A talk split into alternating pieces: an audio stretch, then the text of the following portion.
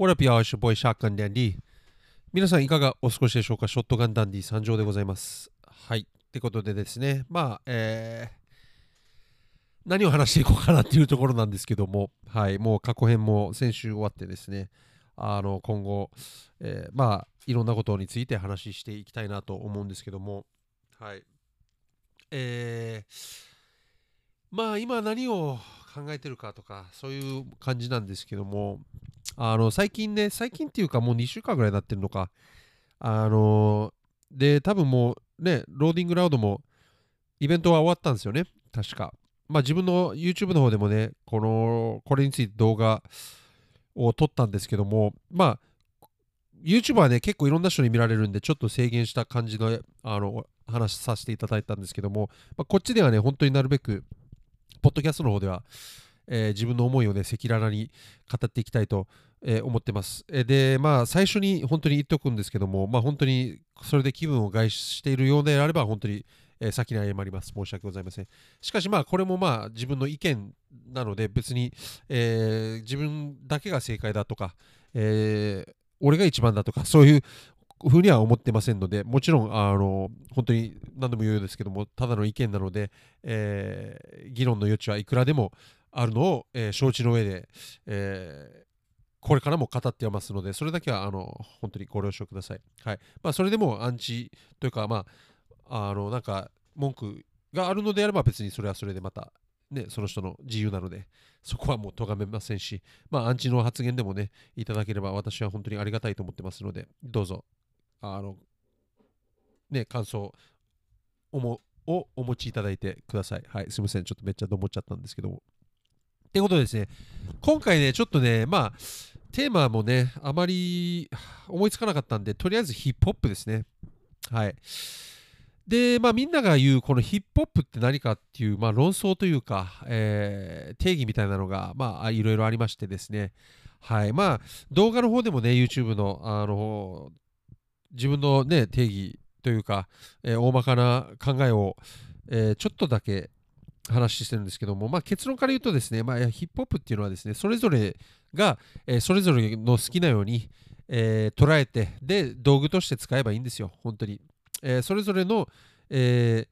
使い方ができる道具なんですね、結局。まあ、どのジャンルでも言えることなんですよね。で、これは別に悪いことではなくて、で、道具っていうとなんか聞こえが悪いみたいですけども、そういうことでは一切なくて、あの、まあ、他のね、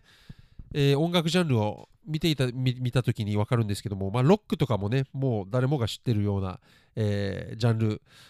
ではあるしで最初ねロックとかも出てきた時にいろいろ定義とかねいろいろあったんですけど、まあ、昔なんですがもう今となってはもう誰もが知るジャンルになってるのでまあその人が感じ取った、えーまま、えー使われているようなものなので、まあ、ヒップホップもねいい見方をすればそれぐらいの規模に、えーなってるわけなんですね。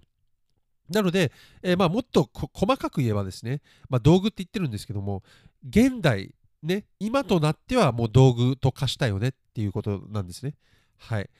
でもちろん、あのーヒップホップのもともとの、ね、定義っていうかヒップホップとは何かっていう部分に関してはもちろんこの定義もあるししっかりしてるし、まあ、答えっていうのは実はあるんですけども、えーまあ、何度も言うように時代が進むにつれてですねヒップホップっていうのはどんどんどんどん大きくなって今では世界中のあちこちでラッパーなんかいたりしてで DJ もいるしビートメーカーもいるし、えーね、ブレイキンなんていうものもダンスのブレイキンの方ですね、えーもう結構いろんな人が踊ったりしてたらもうあの歯止め効かないぐらい大きくなってるんですねヒップホップも。大きく、まあ、それは本当にいいことであってあのちゃんとジャンルとして確立された証拠なんですね。はい。でじゃあ、あの、老害とかね、頭の固い、えーおじさんたちが、あの、言ったりは、ちょっと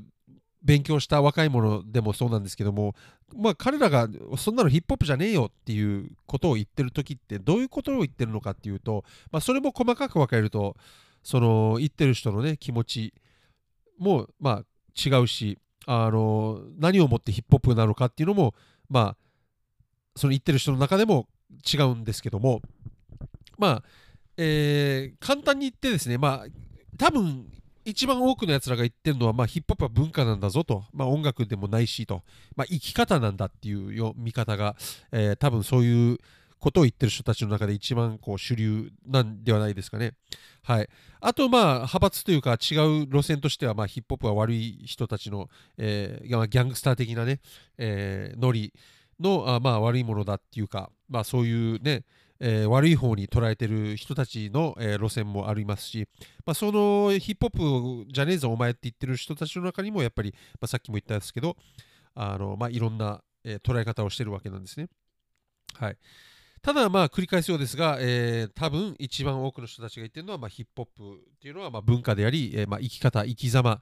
えー、なんだっていうふうに、えー、伝えたいんですね。はい、ただぶっちゃけて言いますよ。もうここ、ポッドキャストで俺ぶっちゃけるんですけども、あの、実際のところですね、ヒップホップをね、あの、始めた、ね、黒人さんたち、まあ、アフリカンバンバーダーはまだまだ2番手、3番手なんですけども、まあ、その、始めた人たちにしかわからないんですよ、実際のところ、そんなもん。後からね、出てきて、後から学んだやつが、いくらヒップホップがこうだ、ああだって言ったとしても、言ったとて、えー、やっぱり100%理解するはずがないんですね。はい。あの、本当に教科書で読んで、えー、教科書で読んだような知識で、えー、ヒップホップとは何かっていうふうに語ってるわけなんですよ。はい。で、まあ、その言い出した時期とかいうのも大事なんですけども、実際にそのニューヨークのね、立ち上がった時にの、えー、現場で生きてる人なんて本当に一握りなんですよ。今となっては。そんなもんもう4 5 0年前の話なんで。はい。でもちろん今と今のヒップホップと当時のヒップホップなんてもう全然違うわけなんですよ。もちろん。あのー、いろんなジャンルもあれ以降生まれましたしね。はい。今となってはもうトラップなり、ね、ドリルとか言ったり、ね、UK ドリルとか。でまあもうちょっと昔行けばまあサウスサイドとか。で、まだまだ昔行けば、まあ、ウェスサイとかギャングスタラップとか、まあ、いろんな、ね、サブジャンルっていうのがこう出来上がってどんどんどんどんヒップホップっていう大きなジャンルがとして捉えた時に、まあ、広まっていったわけなんですよ。はい、でアンダーグラウンドヒップホップなんかもあったりしてでトリップホップとかねいろんな本当にサブジャンルができるまでに至ったんであの本当に最初のヒップホップと今のヒップホップは全然違うんです。はい、ただまあだから、えー、ヒップホップとは何かって、お前ヒップホップじゃねえって言ってる人たちの、えー、まあ、ヒップホップが文化であり、生き様だって思ってる人たちの、えー、まあ、ヒップホップっていうのを説明させていただきますと、まあ、4大要素に分かれるとかって言い出し言い出したりするんですね。まあ、実際そうなんですけど、まあ、えっ、と、DJ ですね。と、えー、2つ目が MC、まあ、ラッパーですよね。で、3つ目がまあブレイキング。まあ、これがいわゆる b ボーイってやつなんですけども、まあ、ブレイキングボーイ。まあ、あの、ブレイキングダンスをする人たちですね。が3つ目で4つ目がまグラフィティっていうこの4つの、えー、要素で、えー、出来上がってるのがまヒップホップだっていう考えですけどもこれも確かねあの誰かが言ったんですよね KRS-1 ぐらいもこれも唱えてたし、まあ、その前にもねいろいろあの古参の、えー、ヒップホップの人たちが、えー、それを定義として、えー、歌ってたわけですよ。で、それをまあ広めていったわけなんですね。で、まあ、さっきも言ったけど、その中でまあ有名なのがまあ KRS-1、まあ、先生って言われてるね、ティーチャーだっていうふうに自分でも言ってるんですけども、KRS-1 の人が、KRS-1, KRS-1 が、えー、自分でも先生とかって言ったりするぐらい、まあ、いろんな人たちにそれを享受してたわけですね。はい。で、それをまあ、インタビューなり、ね、で、さまざまな書籍などに載ったりして、で、それを見て、まあ、えー、アメリカ以外ニューヨーク以外の人たちは、えー、学んでいくしかないわけなんですよその現場にいない人たちとしてはね。はい、なのでやっぱりいくら、ね、ごめんなさいぶっちゃけて言うと、まあ、人種差別の意味はないですよ全く本当に。あの真実なんでこれが現実なんでまあいくらね日本人がヒップホップだ言うたってあの本当に所詮二番前時なんですよ。はい、そのところその現場にいない人がいていってももう本当に説得力がないというか。その当時、まあ、80年代780年代の時にまあその場にいた日本人ならまだわかるんですけども、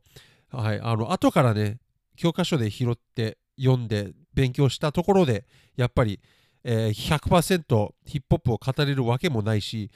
えー、なんならそれをね他人に押し付けるようなことを、えー、してはいけないんですよやっぱり。はい。そもそもが。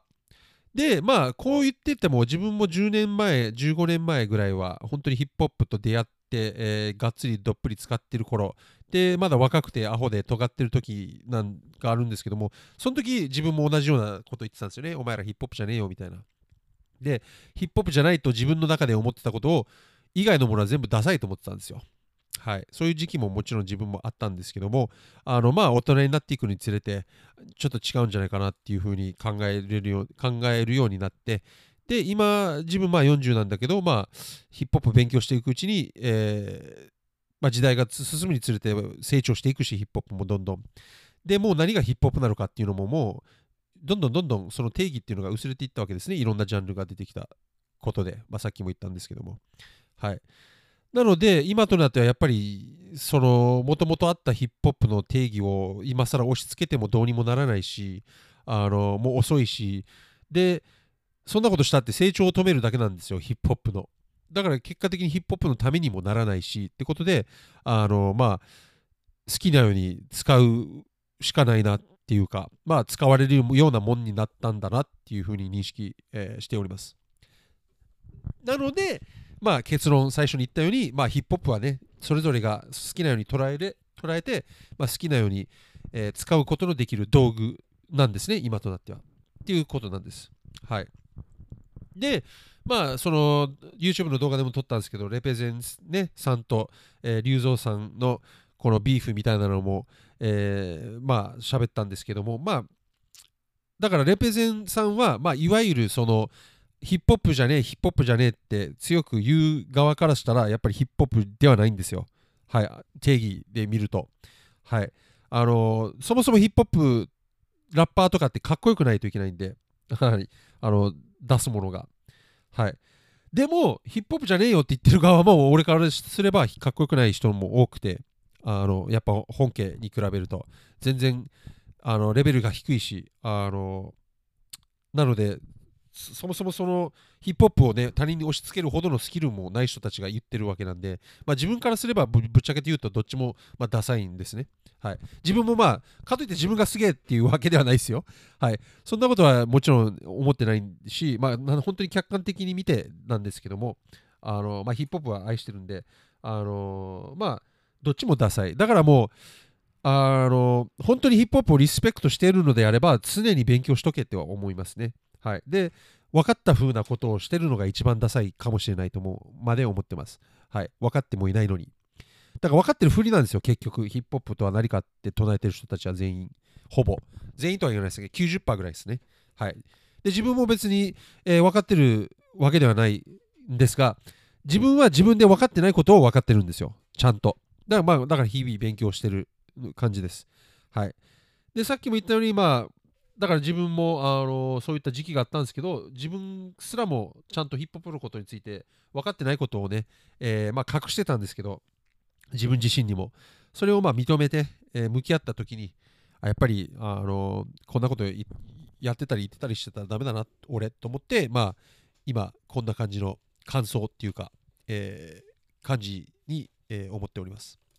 はいまあ、これはね、まあ、またこういう姿をダサいって え思う方もいるかもしれないし、あまあ、どう思われても、まあ、いいいいです。はい。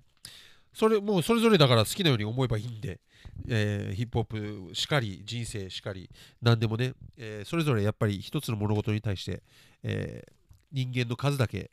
の、え思いっていうものがやっぱりあるので、でそれを別にコントロールしようとも思わないし、する意味もないし、できないし、なので、あのはい、これに対してどう思うが、もうそれは思う人の勝手だし、えー、好きなようにやっていけばいいです。自分も好きなようにやっていくんで。はい。ただまあ、分析というか、自分なりの解説してたときに、まあ、ヒップホップっていうのは、まあ、こういうことなんですよね。はい。あの、ごめんなさい、今なんか探しながら 喋ってるんですけど、どっか見つからないな、自分が今探してるものが。どこ行ったんだろう？まあいいや。はい。って感じですね。なので、まあ今日はヒップホップについて、まあこんなもんなのかな。もうちょっと深掘り、えー、できるんですけどね。でもしてしまったら、あの、本当に3時間も4時間も、えー、な下手したら1時間、1時間じゃ1日中ね、ヒップホップのことについて自分語れちゃうので、あの、まあそこまで深掘りはしないです。はい。はい。で、ちょっと早口になって、ちょっと熱くもなっちゃったんで、ぐだぐだでカミカミの、えー聞き取りにくい感じだったとは思うんですけども、はい。まあ、今回もね、えーショットガンダンディのポッドキャストお聞きいただいて本当にありがとうございます。はい。で、先ほどもね、YouTube で、えーレペゼンさんと龍造さんのね、ビーフのことについて解説してる動画を上げてるとおっしゃいましたが、えーまあ、普段毎週月曜日ね、えー昨日も上げたんですけども、あのまあ、4月10、えー17日に上げたんですかね。で、今日は18日なんですけども、まあ、それを、昨日もね、えー和訳解説っていうのをやってまして、ヒップホップの曲をね、えー、丸々1曲、えースラングとかニュアンスとかラッパーが伝えたいことをね、えー細かく徹底的に解説した、えー動画を毎週月曜日やっておりまして、で、できればね、毎週に2回、週に2回、えー月、木と、えー更新していけたらいいかなと思って今挑戦中なんですけども、まあ、今のところとりあえず毎週月曜日、えー必ず配信してますので、ぜひとも気になる方いましたらですね、あのそちら、ね、YouTube チャンネルの方、サブスク登録、まあ、チャンネル登録していただければ、えー幸いです。はい。とても励みになりますので、よろしくお願いいたします。で、あの、まあ、和訳解説してほしいね、えー曲があるのであればですね、あの、コメント欄の方にでもいいし、まあ、Twitter の DM でも、インスタの DM でも、えーとりあえず自分にですね、えアーティスト名と曲名をですね、記載いただければ必ずチェックはしますので、えそこからまなるべく動画に残していけるように、え頑張っていきたいと思いますので、ぜひとも曲のリクエストも、えお願いいたします。はい。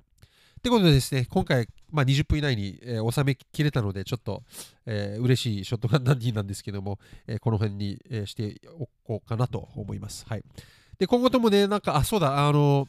ポッドキャストでね、あの話してほしいテーマみたいなのが、えーあるのであれば、そちらもね、えー常に募集してますので、あの、Twitter なり、インスタなり、まあ、YouTube のコメント欄なり、どこででもあの自分に記載いただければ、こういうことを話してみたいなことを言ってくれたら、あのそのテーマに沿って、えー話していこうと思います。今現状自分の頭の中だけでテーマ決めたりして、えー結構行きたり行き当たりばったりな、えー状態ですので、ちょっとテーマの部分でちょっと困っておりますので、ぜひともそこら辺もご協力お願いいたします。はい。ということでですね、え今回はまあこの辺にしてあさせていただきたいと思います。はい。本日もね、え最後までご視聴、ご清聴のほどありがとうございました。はい。それでは皆さん、良い人生を。